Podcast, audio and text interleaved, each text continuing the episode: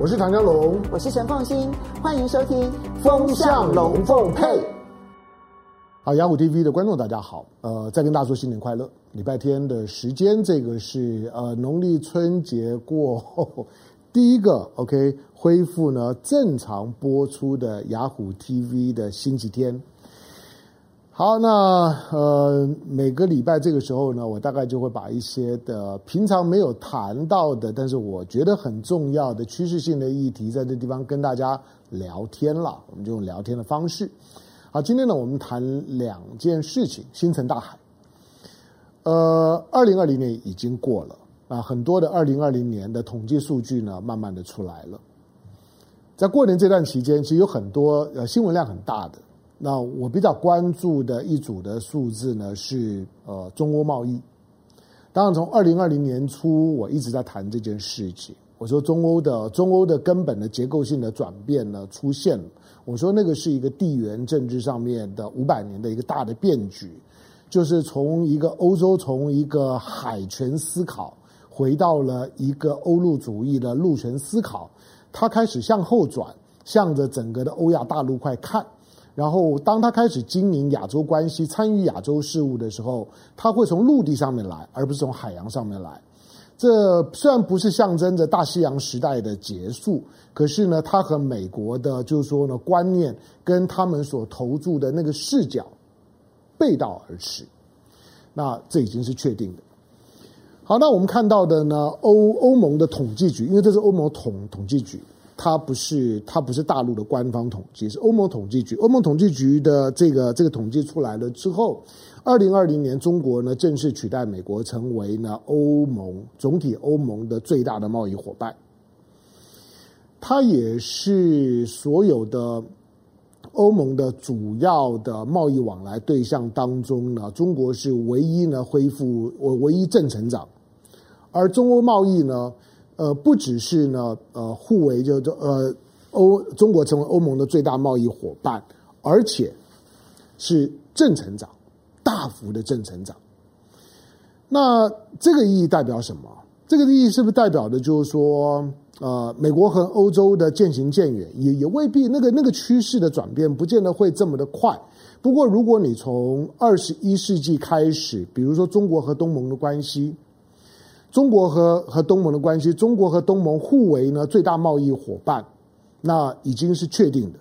这些都不过是二零零二年，当中国和东盟开始谈谈东盟加一的，就是说呢自由贸易区之后，到二零零三年，然后开始中国给了东盟一个类似呢台湾 ECFA 的这种的这种的片面的最惠的条件之后。你就发现呢，中国和东盟之间、东盟十国之间的贸易量的巨幅的成长。从二零零三年双边贸易量那个时候只有四百亿美金，到了二零一三年吧，双边贸易量已经到四千亿美金。到了二零一九年，双边的贸易量已经突破突破，就是一兆美金，那个很恐怖啊，那样一个成长。好，那东盟当然也也得到了非常大的好处啊。东盟东盟十国，我说了，二零零三年的时候，呃，一个韩国大概就就抵就抵得上一个东盟，可是呢，现在嗯，要两个韩国才能够抵得上一个东盟，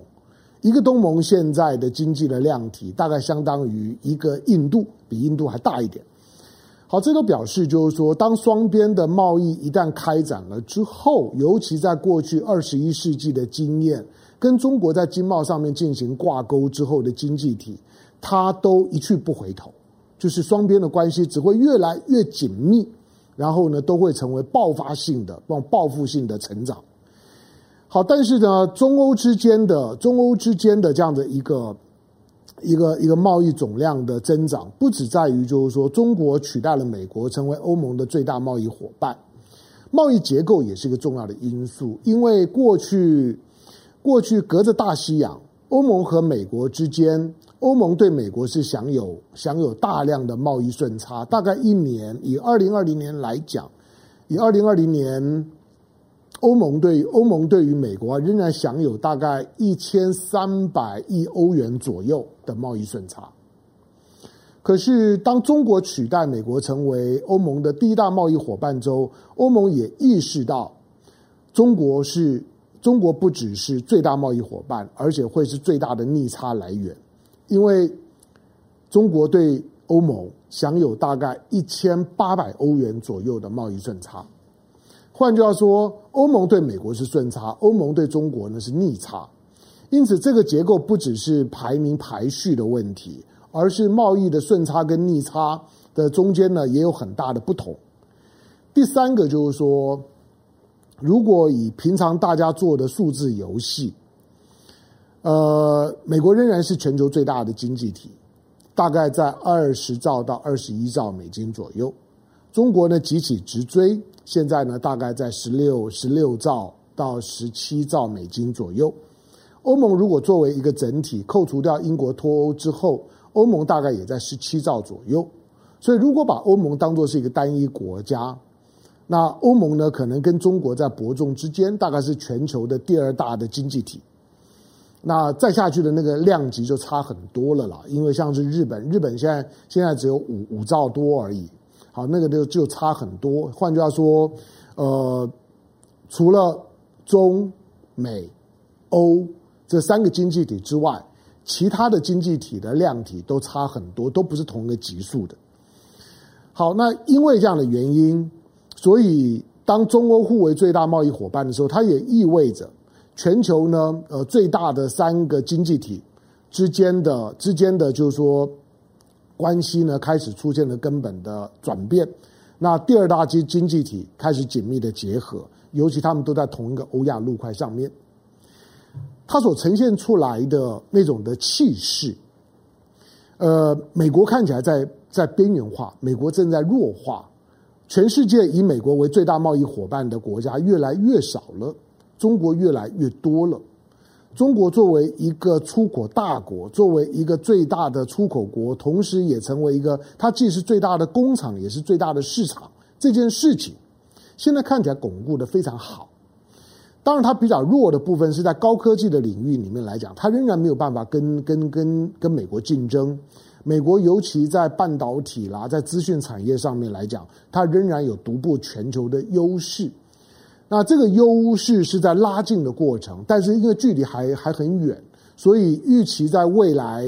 你说十年之内，中国要拉近和美国之间呢，在资讯、在半导体领域里面、通讯领域里面的这些呢差距，要超越大概是不可能。可是纯粹从个经济量体的角度来讲，之前我们讲过，呃，包括国际货币基金，那包括了像是彭博新闻。呃，甚至于呢，欧洲的一些呢大的一些的经济研究机构，日本的日本的这些经济研究机构，在过去一年都大幅的修正缩短了中国呢即将跃升成为全球最大经济体的时间。那从二零三五年提高到的提升到二零二八年、二七年，现在甚至于呢提升到呢二零二五年。换句话说，最乐观的估计，二零二五年中国即将成为。全球最大的经济体，那这样的一种的一种的关系呢，中欧之之间的关系呢，越来越越紧密。会不会明年呢又改变？有有可能。不过就是因为因为中国的经济，中国跟欧盟之间的关系的成长太明显，那个速度呢太快了。换句话说呢，短时间之内或许会有一些的变化，不过长时间来看。中欧之间呢，中国成为欧盟的最大贸易伙伴，这个趋势是确定的，是不会改变的。它连带的影响到去年我们曾经谈过的，就是中欧班列。中欧中欧班列是一个是一个标准，你看海上就走船嘛，路上当然就靠火车啊。所以你把你把火车当做是一个陆路运输陆权的概念，把轮轮船货轮当做是一个海权的概念。那虽然现在全世界呃仍然用海洋运输呢占大宗，那是因为海洋运输的成本比较低。可是陆路运输呢的一个一个快速的增长，在欧亚大陆上面，这是去年的一个鲜明的指标。去年中欧班列，也就从中国的几个城市，呃远一点的从从比如说义乌，那从武汉，从成都，从西安，从大连。那这些地地方呢，所所开出来的中欧的班列，那翻翻过了新疆以后，进到了中亚，到了哈萨克的边境的时候，因为铁路的轨道不同，那必须要呢再换列车。可是不管怎么讲，在这一路上面的这个中欧班列，去年一年以列车数来讲，大概成长了百分之五十；以所在的货柜量来讲，大概成长了百分之六十。去年二零二零年，中欧班列呢总共开出了呃一万两千多列。一万两千多列，大概大概输送了大概一百一十多万个呃标准的集装箱。那他在告诉你，大概每一列的中欧班列大概运输了九十个以上的集装箱。它的它的成长的速度之明显，你看一万两千四百多列次的中欧班列。你以三百六十五天除算下来，平均一天呢开出了将近四十列、三十七八列的列车，这样子一个中欧班列，部分的中欧班列啊，它的它的运费已经比空运便宜，不用讲，已经快要跟海运呢快打平了，所以它的竞争优势呢越来越明显。它当然相对于，尤其欧洲的几个，包括像是德国的一些的、一些的、一些的终终点站，现在中欧班列如果成本还不能够再快速的降低，它的问题在于欧洲的很多的火车站，它的规格没有办法容得下呢更长的列车。欧洲现在的现在一般的火车站，它最大的火车站货车啊。大概可以停到六百五十米长度的货车，六百五五十米听起来已经不可思议了。就是你站在那个那个货车头，你是看不太到货车尾巴啊，那个超过半公里啊。可是在，在在欧陆上面的这个最长的列车可以到一千多米，所以呢，欧洲呢现在准备呢要把它的它的很多的这些火火车站。因应中欧班列越开越多的中欧班列，为了让让这个呃营运的效率呢再提高，火车站的货车站必须要再扩大。他们现在准备第一阶段呢，先能够容纳呢七百五十米。你你去想象七百五五五十米，嗯，那个那个那个其实其实在经验你自己要要走一走，你才能够感觉到七百五十米是一个怎么样的长度。我们平常在。在呃，到到我们的火火车站，你搭高铁、搭台铁，在这台湾，呃，十列大概就差不多了。可是你能够你能够想象，在你面前出现的是八九十列的那种的这么长的列车，那很壮观啊。好，那他都在告诉你，就是说，随着中欧之间的贸易的增长，贸易的内容的内容的提升。那欧洲有越来越多呢，依赖这种中欧班列、中欧贸易而而这个营运，而这个呢蓬勃发展的新的这些的这些新兴的城市，在路上的路上的海关、路上的码头，就像呢成都一样，成都现在已经是一个重要的重要的海关，因为中欧班列进来，很多都直接呢进成都，也有的呢进进西安。好，那他在告诉你，就是说，全球的贸易结构，二零一九年，那中国和东盟之之间呢，互为最大贸易伙伴。到了二零二零年的时候呢，中国成为呢欧盟的最大贸易伙伴。你想，东盟、欧盟这两盟都都以中国为最大贸易伙伴的时候，中国的经济量体啊，遇小不易。好，当然你在节目当中呢，你可能听我说话的时候呢，你如果意识形态不要放前面，你会觉得说，你唐湘龙每天呢都在都在呢都在帮帮中国呢做很多吹捧，这不是什么什么吹捧，因为数字就在那里。相反的，就是说，如果你漠视这些数字，当你听到我在我在谈中国的时候呢，你很本能的你就采取一种防御的，那那这种的想要去否定的态度，那你基本上面呢就进到了意识形态的陷阱里头。我一直在说的是说这个趋势，从李登辉一九九六年的借机用人到现在二十五年，二十五年，台湾还在借机，还在用人，可是这二十五年的变化你看到了吗？台湾在这二十五年里面，你知道付出了多大的代价？如果你想象未来，呃，亚洲的许多的岛屿都会建构，就是说呢，跟大陆呢，跟欧亚大陆呢连接的铁路系统，你不要觉得意外。这里面包括了日本，这里面呢包括了甚至于像像是呢，像像是呢菲律宾，甚至于像是台湾，我觉得那是早晚的问题。所以你面对到呢整个欧亚陆块，今天呢欧亚的运输的技术跟能量突破，尤其中欧班列，中欧班列现在跑得很慢了，因为它中间需要换要换轨，因此呢中国的班列开出去，不是中国的列车一路就开到欧洲，不是啊。它通常呢都开到了哈萨克的边境之后，就需要换列车，因为呢那个轨道的宽度不一样，所以呢到了到了这个就是说呢哈萨克的边境的时候，就必须要把这些的集装箱再换上，再换上呢跟欧洲呢接轨的哈萨克呢能够呢承载的运量。换句话说，呃，在中间呢是一段一段衔接的。但是呢，那个货物呢就是这样子有效的衔衔接下去，所以一个中欧班列的驾驶，他不用懂很多语言，他不用懂哈萨克语，他不懂俄语，他不用懂懂懂什么呃匈牙利语、土耳其语，不用他呢，他不用想象着自己开着一个列车要经过呢十几二十个国国家，然后呢经过海关的时候呢都需要用各种的语言去打的，没有 没有这么的复杂，就是说它是一段一段的运输的。好，但是。它终究在告诉你，欧亚陆路打通了，而因为这样的一个转运的过程，中欧班列呢的平均的时速大概只有三十几公里而已，因为它中间有很多要站、要停、要靠、要要转换。那正常营运的速度大概也只有一百多多公里，可是你知道现在的现在的动车的速度大概已经可以到到每小时呢，平均呢大概呢呃两两百多公里，大概很很普通的三百公里大概都可以达达得到的。所以它的运量上面呢，还有很大的成长的空间。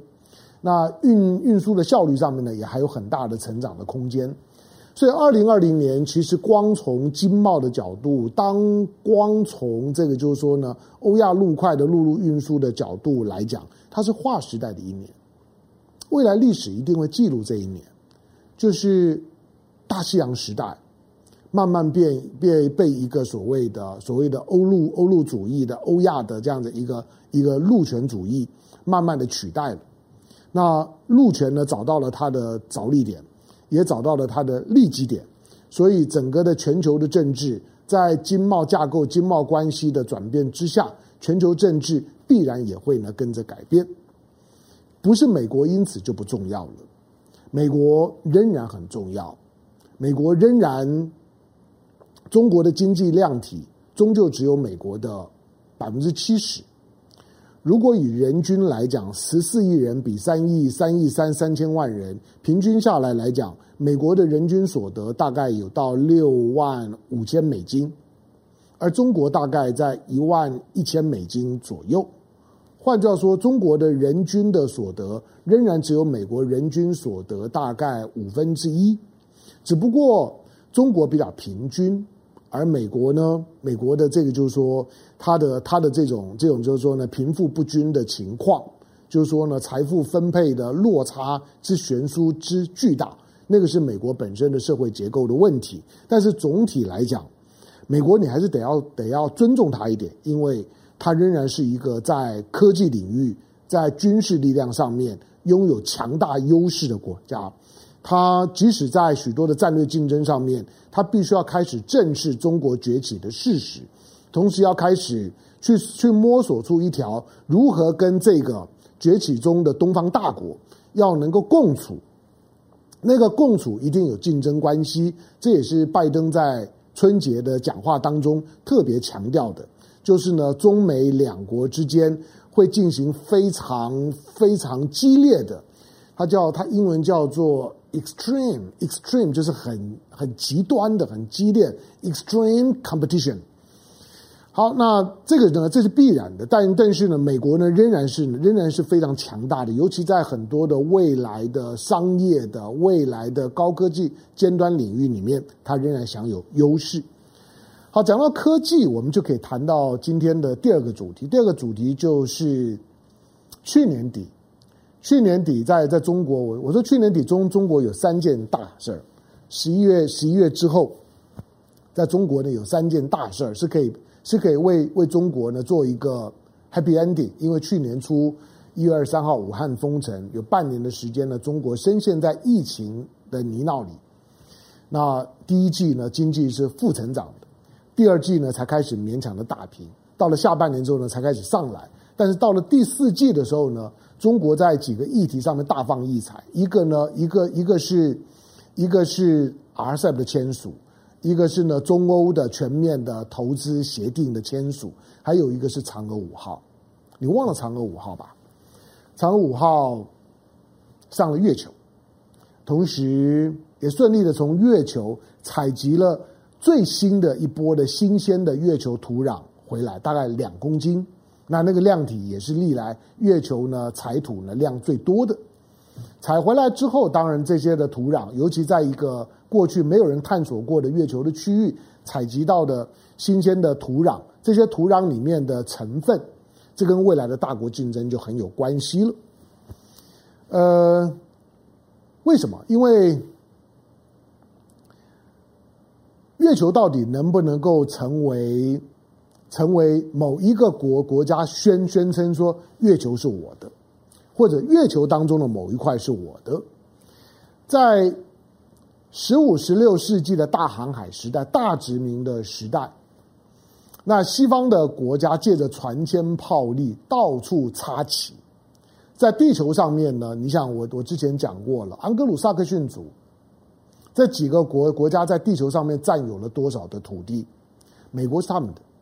加拿大他们的，澳洲是他们的。纽西兰是比较小的一块，可是你光想英国的盎格鲁撒克逊族，英国不大，纽西兰不大，可是地球上面的三大块，北美洲呢，全都是呢，全都是盎格鲁撒克逊族的。地球上面呢，最大的古古大陆独立的州，澳洲也都是，澳洲呢的就白澳政策，一直到一九七一年才算形式上面的解禁。好，那这个是。遍地插插旗殖民，我的意思就是说，月球可以殖民吗？你可能会说，可以吗？在我念书的时代，那个时候太空法才刚被提出来，因为大家都开始做太空的探索。可是那个时候的太空探索，大家因为技术的限制，没有办法想得非常非常的的远，因此大家呢，把太空呢当做是一个是一个就是说呢殖民或者说呢做各种的开垦的处女地。大家都不要，就像是南极一样，大家可以去做各种的实验，但是大家互相约好，它当做是一个国际的规范，任何国家都不可以宣称南极的某一块土地是他的。你可以在那地方呢去做各种的科学研研究，建这个所谓的实验基地，可是南极不属于任何一个国家。但太空呢？太空可不可能？尤其今天。当嫦娥五号上了月球采集土壤回来，而这个星期五就前前天，前天你看到了，就是美国的毅力号，美国的毅力号的这样一个太太空船，它上了火星了。当然说，那之前不是就有好奇号啊，等等等等的这些呢？美美国的美国的太空船已经上火星吗？对，那毅力号有什么特别？毅力号除了成功着陆之外，毅力号终究每一代的每一代的这些呢，这些探测器本身，它都有一些科学任务，尤其也都代表了一些新的技术。这一次的毅力号，它最大特别就是说，它将会从从火星把火星的土壤带回来。所以毅力号真正的真正的困难，在于就是说，它在火星上面。他要采集火星的土壤，而且因为要把它送回来，它只能够有一个小火箭。那这个小这个小火箭呢，它所采集的土壤，每一个土壤大概只有一个我们的指甲面这么这么少。那个样样本每一个大概就是一个指甲的这个就是说的面积跟重量。他要把火星的土壤带带回来，那你会想说，那这些？嫦娥五号带回来月球的土壤，毅力号想要带回来火星的土壤，他们在干什么？他们当然表面上来讲，借着这些的土壤的测试分析，要知道一下呢，过去这个地方有没有有没有水，那有没有曾经有过生物？那最重要的是说，到底它的成分是什么？呃，它有无限的想象的空间。基本上，不管从嫦娥五号或者从毅力号，它都在告诉你，大国竞争之间的过去，中国人常常讲的，我们的目标是星辰大海。在毅力号上火星之后，他已经确定，未来强权的竞争将是在太空领域的竞竞争。到了太空领域的竞争的时候，全世界联合国的一百九十几个国家里面，有能力把自己送到太空参与太空竞争的国家，两只手大概就就数完。换句话说，大部分的国家名义上面叫国家，但是其实除了在地球上面玩一玩以外，它是没有能力去参与下一个阶段的大国竞争的。它不在陆地，它不在海洋。它甚至不在大气层，它在大气层以外非常遥远的地方。如果你没有那个国力，你没有那个科技实力，你根本就没有能力，你连想都没有办法想。因此，当太空竞争的时代的到来，就像最近我们在讨论的稀土，你想，当我从月球带土壤回来干什么？我从火星带土壤回来干什么？你想到稀土，大部分的稀土的资源。稀土并不是其他国家没有，而只是其他的国家，包括美国，它没有办法达到那个开采的经济价值。那要在要在一个一个一个土壤当中挖出来之后，能够呢拥有这个就是说呢化学元素表当中的钠系元素当中的十十五个，那再再再加上呢钠呃钠系元元素以外的另外的两个，一共十。一共十七种的这种的，就是说呢，稀有金属。那一一土挖起来之后，要能够符合符合这样的一个含量的开采的价值的，那个非常非常少。所以绝绝大部分的稀土符合开采价值的，大概都在都在都在缅甸跟跟中国。那因此，其他的国家不管跟中国怎么打贸易战，像最近拜登呢签署了签署了行政命令，要去分析。要提出报告，美国到底呢在半导体跟跟稀土等等这这些的有战略物资意义的这些的这些品项上面，到底对中国的依赖有多深？它同样是是土。如果有一天我在月球就可以找找到非常多这些稀土当中的元素，或者有一天我在火星当中我就可以找到更多。永远取之不尽、用之不竭的，甚至可以移民的这些的元素，我还需要去跟你计较在地球上面的稀土，地球上面什么东西快要开开采完了，甚至于包括了黄金、钻石。你有没有想过，今天的黄金、钻石很贵，对不对？可是如果有一天，我可以在火星，在某一个星球上面，可能有一个你想象当当中来讲超级大的钻石，超级多的金矿。那个时刻，如果我已经可以把这些东西开采，同时带回到地球，甚至可以影响到地球的金融运作的时候，你想今天的金融体体系，不管金本位或者呢，或者呢钻石恒久远，一颗永流传的那个你视为珍宝的那颗呢鸽子蛋的钻石，它们的意义，当这些都还是属于财富想象层面。我在讲的是说，从战略资源上面。对于许多的战略物资，像稀土的这种的稀有的金属或者稀有的元素的掌控，它其实是太空竞争当中非常核心的部分。因此，未来未来大国的竞争，大部分的国家呢没有办法去表达意见的，表达了也没有用的，因为没有人会听你的，觉得你根本就不重要，你不是同一个级数的，是在太空竞争。这个礼拜你，你你看到的毅力号在火火星上面落地了，大家在等着什么时候他把样本带回来？带回来之后，美国当然相对于之前去年看到嫦娥五号带回来的月球的土壤，那个时候你会觉得中国好像在探月上面迈开了一大步，还好啦，因为二零二四年估估计美国准备再把太空人送上月球，甚至可能在月球上面呢建立永久的基地。我要讲的重点只在于，就是说，中美之间的太空竞赛，在太空竞赛上面来讲，不止中美，甚至于呢，在中东的中东的，比如说，比如说，比如说这个阿拉伯联合大的大公国、日本、欧盟、印度、俄罗斯、巴西等等的这些的国家，它基本上面都有很强烈的意愿、好奇心或者某种的实力，可以参与这场的太空竞赛。那其他的剩下的一百八十几个国国家，抱歉，下一下一下一局里面已经没有没有你们的角色。那你们要到底要地球上面的这些国与国之间的关系，未来我我我认为，国与国之之间，联合国将来可能不会有这么多的国家。我我认为国与国之间的整并是未来几十年的国际政治的趋势，因为因为你如果不整并，你根本找不到自己的位置。所以，国与国之之间不是朝着分裂的方向走，而是朝着合并的方向走。这对两岸关系也会有很大的影响，对亚洲政治也会有很大的影响。重点就是说，你要你要跟谁合合作，你要跟谁整并，你要你要跟谁站在一起。在过去上个世纪的六零年代有太空法，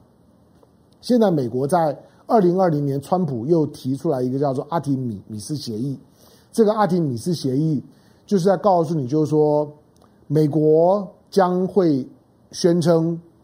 在地球以外的其他的星球上面的某一些的空间，美国是可以宣称它拥有不只是使用权，它可以宣称它拥有所有权。这个阿提米斯协议对台湾来讲，对大部分的国家来讲，就觉得那个讲跟不讲好像没有什么关系。可是对于大国来讲，那个意义就非常大了，就是告诉你，就是说，那大家就开始抢吧。因此，未来会有更多的资源会投入到太空竞赛。美国在这个领域里面呢，仍然是领先的。但是呢，包括中国在内的其他国家会急起直追，而且合作会越来越紧密。